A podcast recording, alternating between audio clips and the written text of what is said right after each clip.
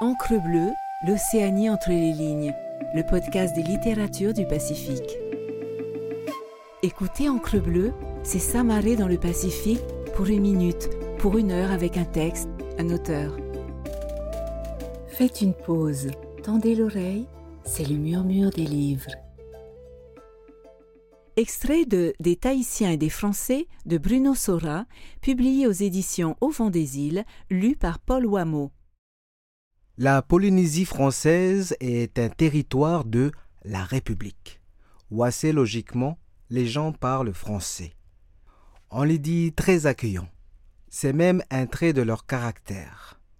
Légendaire depuis l'époque de Bougainville et qui ne doit rien à la présence française. Dans ces îles, tous les Français métropolitains, hexagonaux, peuvent s'installer, résider, travailler. Bien des terres sont à vendre, des maisons, des appartements, des commerces, des sociétés. Les identités y sont souples. Un nouveau venu revendiquera très vite l'étiquette de Polynésien d'adoption, évoquera ce pays comme notre Fénois, terre, île, patrie, peu importe. En définitive, ce qu'en pensent les véritables gens du lieu, Tumu, humains enracinés autochtones. Il y a désormais toutes sortes de gens vivant en ces lieux. Ils n'ont d'ailleurs jamais signifié, par un vote majoritaire, leur volonté d'en finir avec la tutelle coloniale française imposée au XIXe siècle. C'était il y a si longtemps. Sans doute faut-il savoir évoluer, vivre avec son temps, éventuellement avec le temps des autres. Alors pourquoi le titre de cet ouvrage fait-il référence à la Polynésie française en termes de situation coloniale? Certes, Tahiti et les îles voisines forment administrativement un territoire d'outre-mer, parfois dit pays d'outre-mer qui est une construction historique modelée par la colonisation.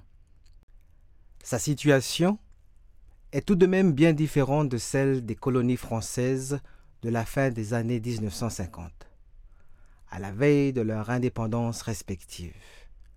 Une situation alors caractérisée par un indéniable racisme structurel, de lourdes inégalités économiques, la censure, la répression des mouvements de libération nationale. En comparaison, le Tahiti d'aujourd'hui serait une douce colonie, voire une non-colonie.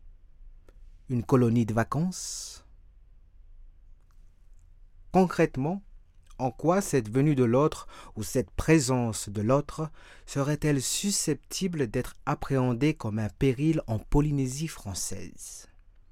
Elle semble plutôt profiter au dynamisme de l'activité économique, qui elle-même contribue, qu'on le veuille ou non, à l'emploi des Maohi, polynésiens autochtones. Elle donne aussi l'occasion de belles rencontres humaines, amicales, amoureuses. La réponse est simple.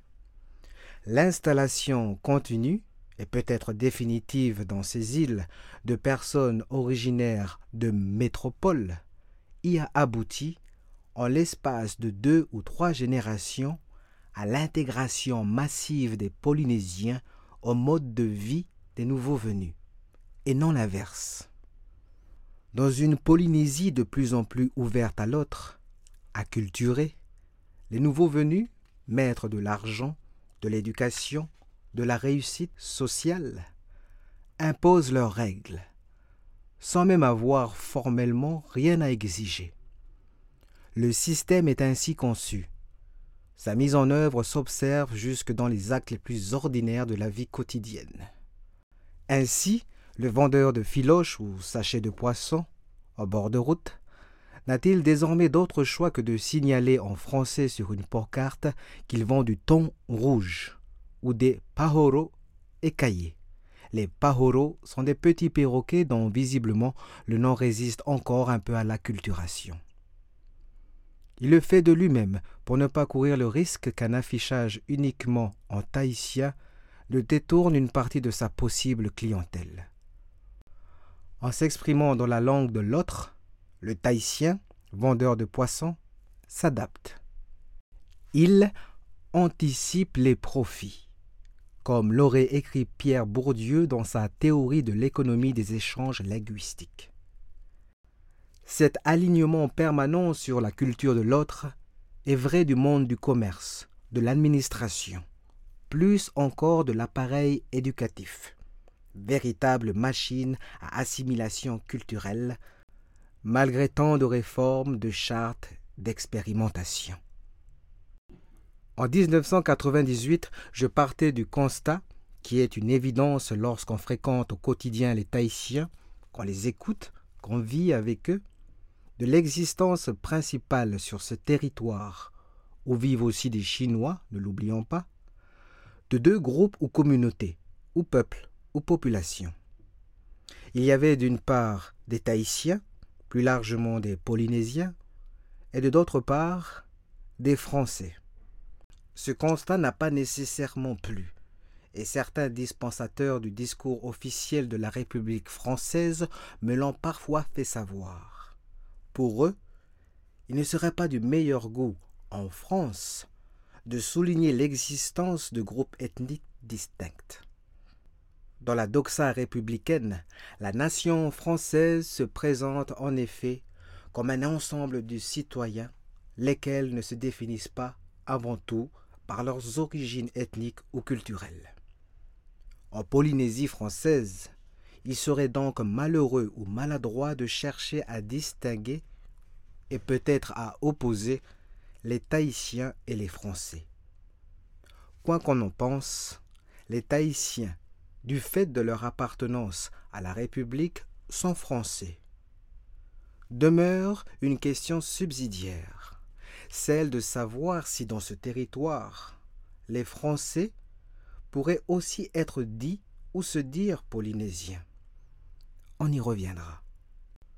Puisqu'en Polynésie française, c'est le colonisateur qui, désormais, s'attribue le rôle officiel de définir les identités.